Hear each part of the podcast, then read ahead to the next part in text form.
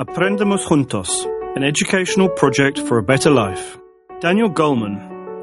Considered to be one of the most influential psychologists of recent times, Daniel Goleman burst onto the international scene as the best selling author of emotional intelligence. Goleman maintains that we should teach our children how to practice and develop emotional intelligence.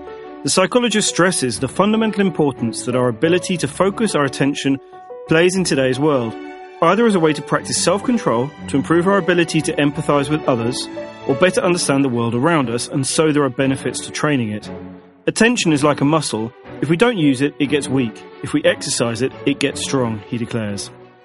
I'm Daniel Goleman. I'm a psychologist by training, a journalist by trade. I'm best known for my work on emotional intelligence and related topics. I've been writing about these for many decades now. And I have dedicated my life to this because I feel that the skill, the ability to be intelligent about our emotions, to understand what we feel, why it matters, how other people feel, to use that in our relationships is absolutely essential for success in marriage, in life generally, in work, and for happiness.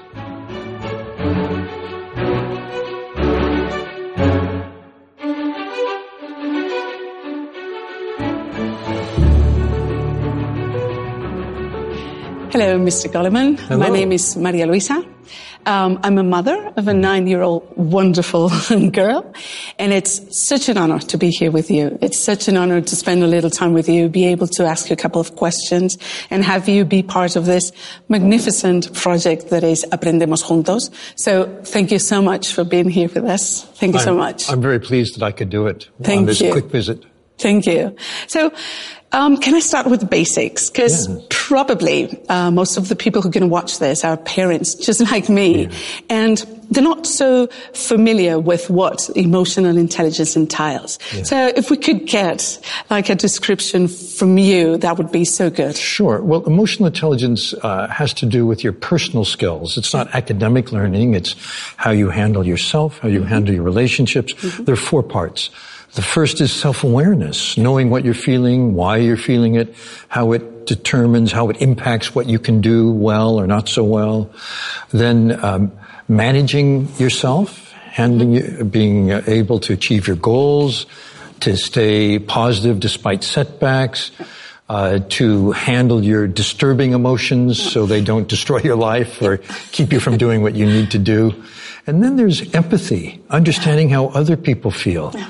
Uh, people don't tell us in words, they tell us in tone of voice and nonverbal gestures and so on. So being able to pick that up to understand another person's point of view and then using that knowing what's going on with the other person to manage relationships well, to collaborate, to be a good team member, to settle conflicts, uh, to influence people, persuade, communicate, to listen, all of those skills. So that's really what emotional intelligence is. Okay. What does it mean to be intelligent about our emotions? Well, that's exactly the essence of emotional intelligence. That's what it, the phrase actually refers to. First of all, I think it's important to realize that every emotion has its place. Every emotion is a message, an important message.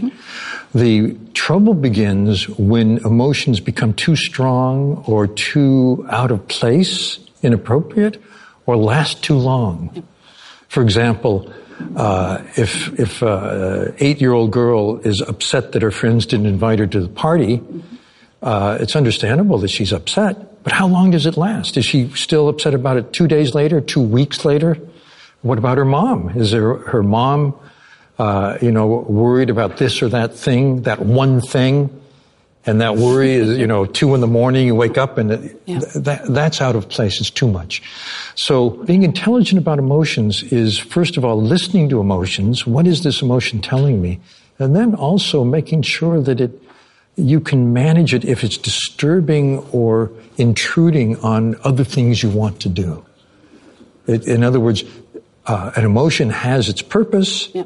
but then does it end? And can you go on to the next thing? So this is really important for parents to know. and the big question is, um, can we teach emotional intelligence to our children? Can we reinforce their own emotional intelligence? How can we do this? You've been doing it already. you did it from birth. The moment you pick up a baby and you help her stop crying, you soothe her, Yeah. You're actually teaching her brain how to calm down from being upset. You're teaching emotional intelligence in everything you do with the child. And uh, brain of a child is constructed to watch people very carefully, to learn how to be a human being. So you can't help but teach emotional intelligence if you're a parent. Uh, parents are the first coach, the first teacher. Yeah.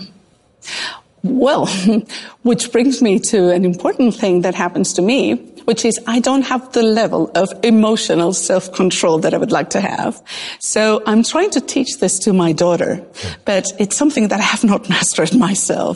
So this makes a mess at home. How can we handle this? I, I wouldn't give up because um, in, in one capacity you're a model for the child and you, you feel you're not such a good model as you'd like to be. You may be better than you think, you don't know. Uh, but the other is that you can help your daughter learn to calm down, learn to manage her emotions uh, by talking her through it. For example, oh, you're so upset right now, Okay. but why don't you uh, do something you enjoy? Okay. That'll calm her down, you know, at a certain age. Yeah. Or you're feeling very jealous of your friend, or you're feeling hurt that they didn't invite you to that party. Uh, but this is a feeling that's going to pass. In other words, you can give her lessons, help her understand more about her own emotional life, and also give her methods. So, uh, you know, maybe uh, take a few deep breaths. now. yep. All of these things help. And uh, from a parent, it's very powerful because children want to learn from parents. So every time you make the attempt to help your child manage their emotions better, or empathize better, whatever it may be, Yeah. you're actually helping them. Super. So this brings me to schools because what you're saying um, makes me think that schools would really benefit from social emotional learning. What is exactly social emotional learning and what are the benefits in schools? Well, social emotional learning takes the elements of emotional intelligence, self-awareness, self-management, empathy, relationship skills, and it adds also good decision making, particularly social decisions.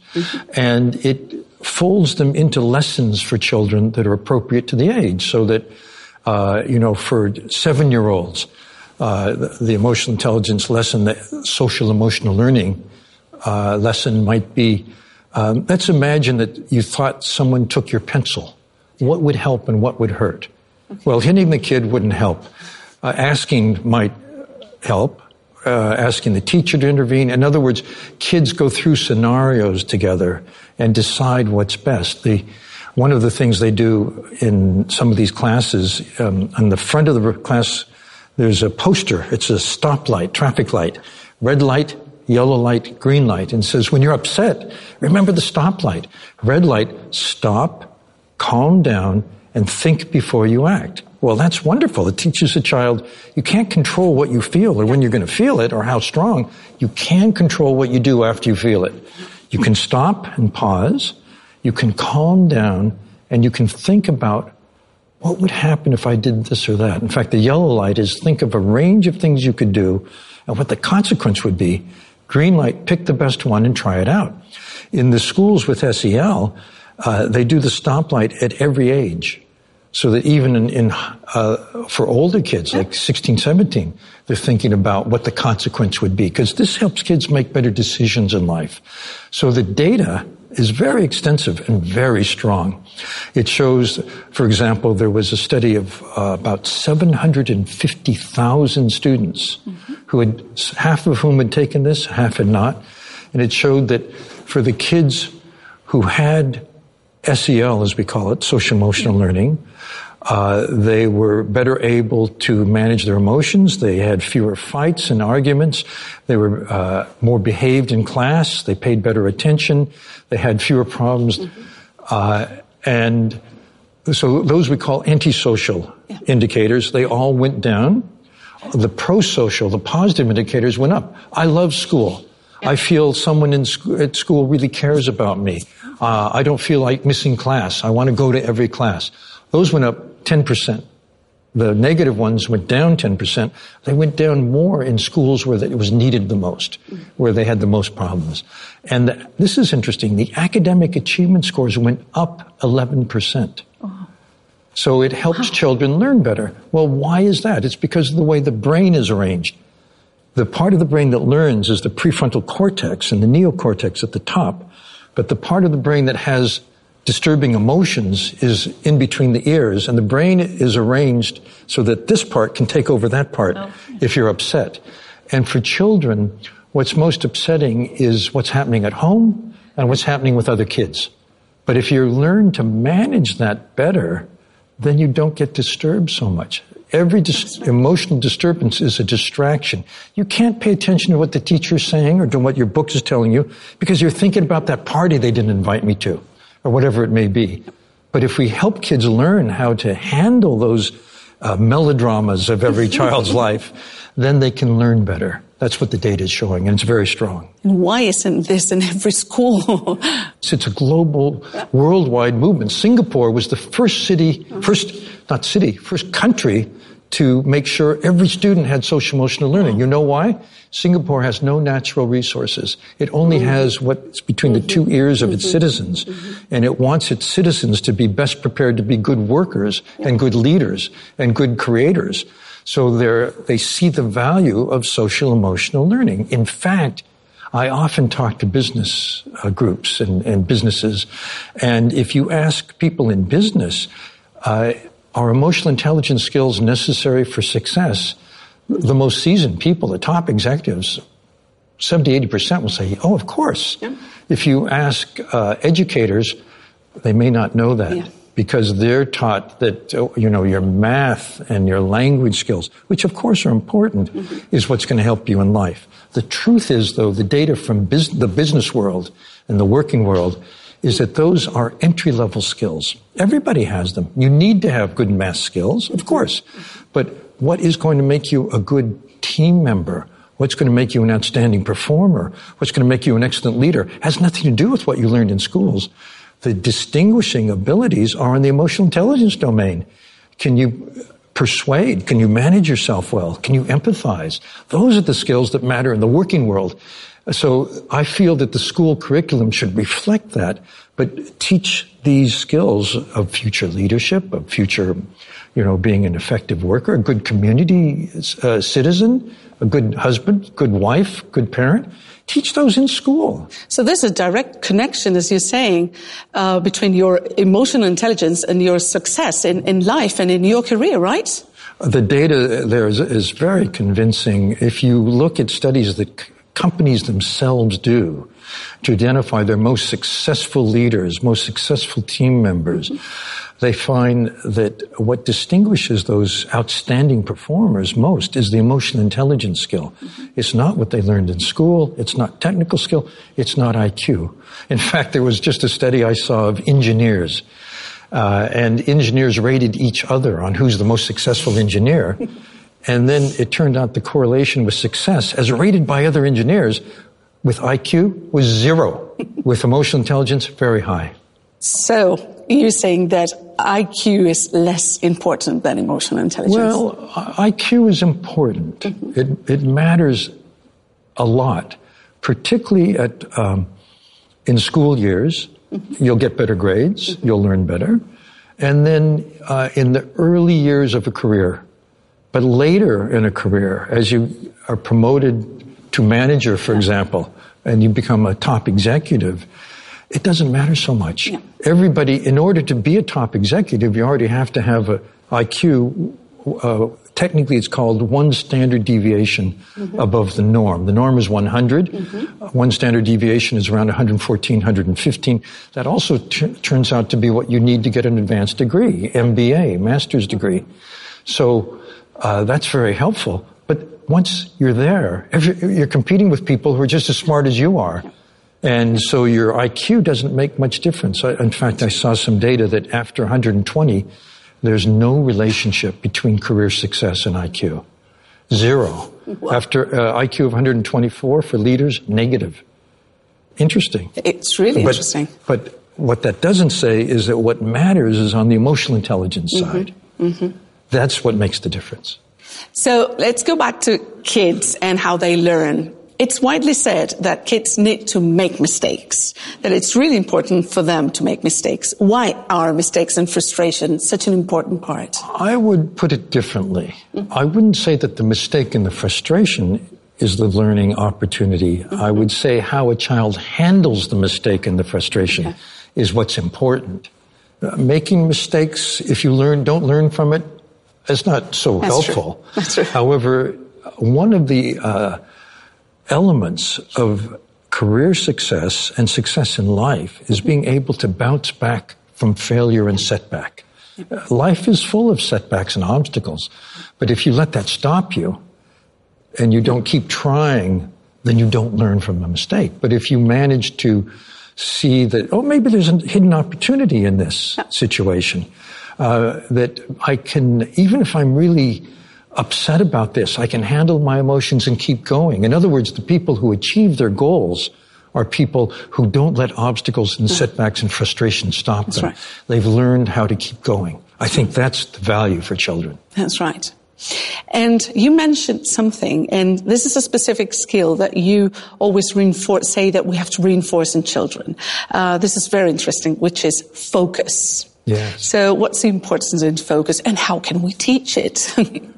um, well, first of all, focus or the ability to pay attention or to ignore distractions, mm-hmm. to put your attention where you want it, and not to take out your phone and play a video game, not to text your best friend, not to go on Facebook or whatever the kids are doing these days with mm-hmm. each other. Mm-hmm. That is a temptation. It's a yeah. seduction. Yeah. Uh, I was listening to a fellow who was on the team that invented the first iPhone, and he said, we were all single in our 20s and engineers, and we tried to make it as seductive as we could. He said, Now I have two kids, I really regret it. so it's very important that children be able to, particularly in today's uh, world, which is full of tech distractions, everything, be able to put their attention where they want it because attention is the basis of learning. Why don't we teach attentional okay. skills in schools? Because the data shows that the more you can concentrate on a lesson, the better you'll learn. And there's a way to do it. I was in a classroom of seven year olds in a part of New York, which is very poor. It's called Spanish Harlem. Mm-hmm. And uh, the kids there live in subsidized housing, and there's a lot of uh, violence in those places. They have a very difficult childhood. And the class I thought would be pretty chaotic, reflecting their, but it wasn't. It was very calm and very focused. And I asked the teacher, why, what's going on, you know? And she said, well, it's this. Every day we have uh, something that we call belly buddies.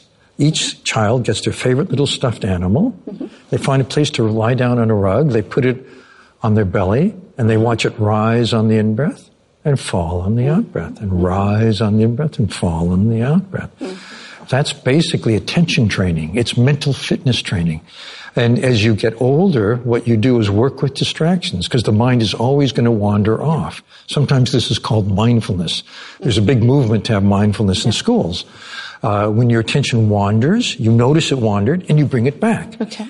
That is strengthening neural circuitry for concentration. Okay. Every time you notice that you're distracted and you bring it back to your focus, you're strengthening the circuitry for full attention. It's just like going to the gym. Okay. Every time you lift a weight, every repetition makes that muscle that much stronger. Every time you, a child or an adult brings attention back, you strengthen the circuitry for doing the same thing. This is teachable. The brain actually wants to learn to pay attention. It's, it's a preliminary for learning of any kind. So attention can be trained. Attention is the basis of learning. Therefore, schools should teach attention training. And what about meditation? How is this? Is it linked somehow? Does it help? Well, a meditation is a more generic term. Mm-hmm. Mindfulness is an adaptation of some very classical meditation methods. Mm-hmm. Every kind, I just did a book on uh, the science of meditation, looking at the uh, academic scientific studies, and what we find is that mindfulness and every other kind of attention training, I prefer that term to okay. meditation, mm-hmm. uh, makes attention stronger. Uh, it, by college age, if you do mindfulness, uh, it turns out you get better exam results on the graduate school entrance exam. You get better score. So, you know, if you care about your kids, you would want them to have this skill. So this is something that definitely is really interesting to teach kids, and especially this is something that should be te- taught at school too. Uh, what you're teaching is known in science as cognitive control. Okay. This means the ability to put your attention where you want it and to ignore the distraction. It turns out the same circuitry for cognitive control helps you manage upsetting emotions. The brain uses the same circuit for this. So if that mindfulness, the seven year old belly buddies, that's teaching cognitive control. One of the most famous tests of cognitive control is called the marshmallow, Marshmallow test. test. and if you don't know it, you should because it's, it's done with four year olds at Stanford University. And uh, one by one, they come into the room, and a big juicy marshmallow is sweet, a dulce, I guess you say it in Mm-hmm. Dulce, yes. Dulce, dulce, yeah. Uh, is put in the table in front of the kid, and then the experimenter says, "You can have it now if you want, but if you wait till I run an errand and come back, you can have two. And then the, she leaves the room, and that poor kid is staring at that. what am I going to do? And about a third of them, you know, grab it and eat it on the spot. A third wait and get two. Okay. But when they're tracked down, when they're about to go to university, 14 years later, it turns out that the kids who waited compared to the kids who grabbed, who were impulsive, still can delay gratification in pursuit of their goals. That's mm-hmm. exactly what it's a mm-hmm. test of. Mm-hmm. They get along better with their friends. And on the college entrance exam, out of 1600 total points, they had a 210 point advantage. In other words, they learn better. Oh, wow. And these were, by the way, all children from uh, parents at Stanford, graduate Okay. students or faculty, so they're very high IQ families. But cognitive control, this was a study done in New Zealand. They looked at kids four to eight. They assessed cognitive control. They tracked them down in their 30s, and they found that cognitive control was um, predicted better financial success and better health in your 30s than IQ in childhood or the wealth of the family you grew up in. What this means is it's a way of helping poor kids have a level playing field in life because they can manage themselves better. That's right. Why not teach it to every child? Right. Um, can we talk about compassion? Because I watched your TED talk. Oh, yeah. And it was really surprising because I, I tend to link compassion to charity or feeling bad for others. But you give it a different, uh, you, you teach it a different way. So how would you describe it in your words, compassion? Well, you know, I think the most basic uh, way to think about compassion uh, is in terms of an exercise that was actually found in a study uh, at uh, the uh, Max Planck Institute in Germany to increase the circuitry for compassion. The brain circuitry for compassion is one of three kinds of empathy. The first kind of empathy is cognitive empathy. I understand how you think. I see your perspective. This means I can communicate with you effectively. The second is emotional empathy. I know how you feel because I feel it too. And the third is empathic concern. Each of these takes a, uses a different part of the brain. Empathic concern, which is the basis of compassion, uses a parent's caretaking circuitry. It's a parent's love for a child. Uh-huh. I, I think compassion is taking that same feeling that you have for your own child and applying it to anyone else. Okay. There's an exercise, as I mentioned, that enhances this circuitry. where you first think of someone who you're grateful to, who's been mm-hmm. kind and helpful to you in life, maybe a parent or someone else, and you wish them uh, that they be safe and happy and healthy and have a very good, full, fulfilled life. Mm-hmm. And then you wish it for yourself, mm-hmm. and then for people you love, your children, your family, your friends, and then people you know, maybe people at work, people in the community. And then you extend it to everybody. And what you're extending is the wish that people have a happy, safe, fulfilled life. Mm-hmm. That's compassion. Mm-hmm. And it's expressed in many ways, given the, situ- whatever the situation. It may be simply paying attention to people who need something that you can help them with in life that you know, or, you know, giving money to someone who's poor, or doing charitable work.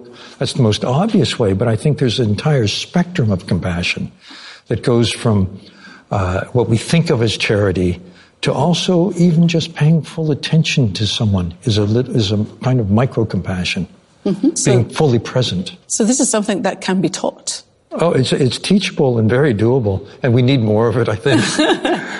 Okay, so um, as a mother, of course, I'm interested in my daughter's success in life, um, but I'm even more interested in her happiness. Yes. So, how is emotional intelligence linked with happiness? Are people who are more emotionally intelligent more happy? By definition, actually, if you think about it, the ability to manage your negative emotions, your mm-hmm. disturbing emotions, mm-hmm. anger, fear, jealousy, mm-hmm. is part of emotional intelligence. Yeah. So I would say that people who are happy are emotionally intelligent, and also that emotional intelligence uh, makes someone more likely to have happiness emerge in their life. What do you think has been the impact of emotional intelligence in education in this last 30 years? Well, when I wrote the, the book Emotional Intelligence a long time ago, mm-hmm. it actually was an argument for emotional intelligence in schools and in parenting. Mm-hmm. And there are now manuals for emotionally intelligent mm-hmm. parenting. Mm-hmm. I'm sure they're available in, in España.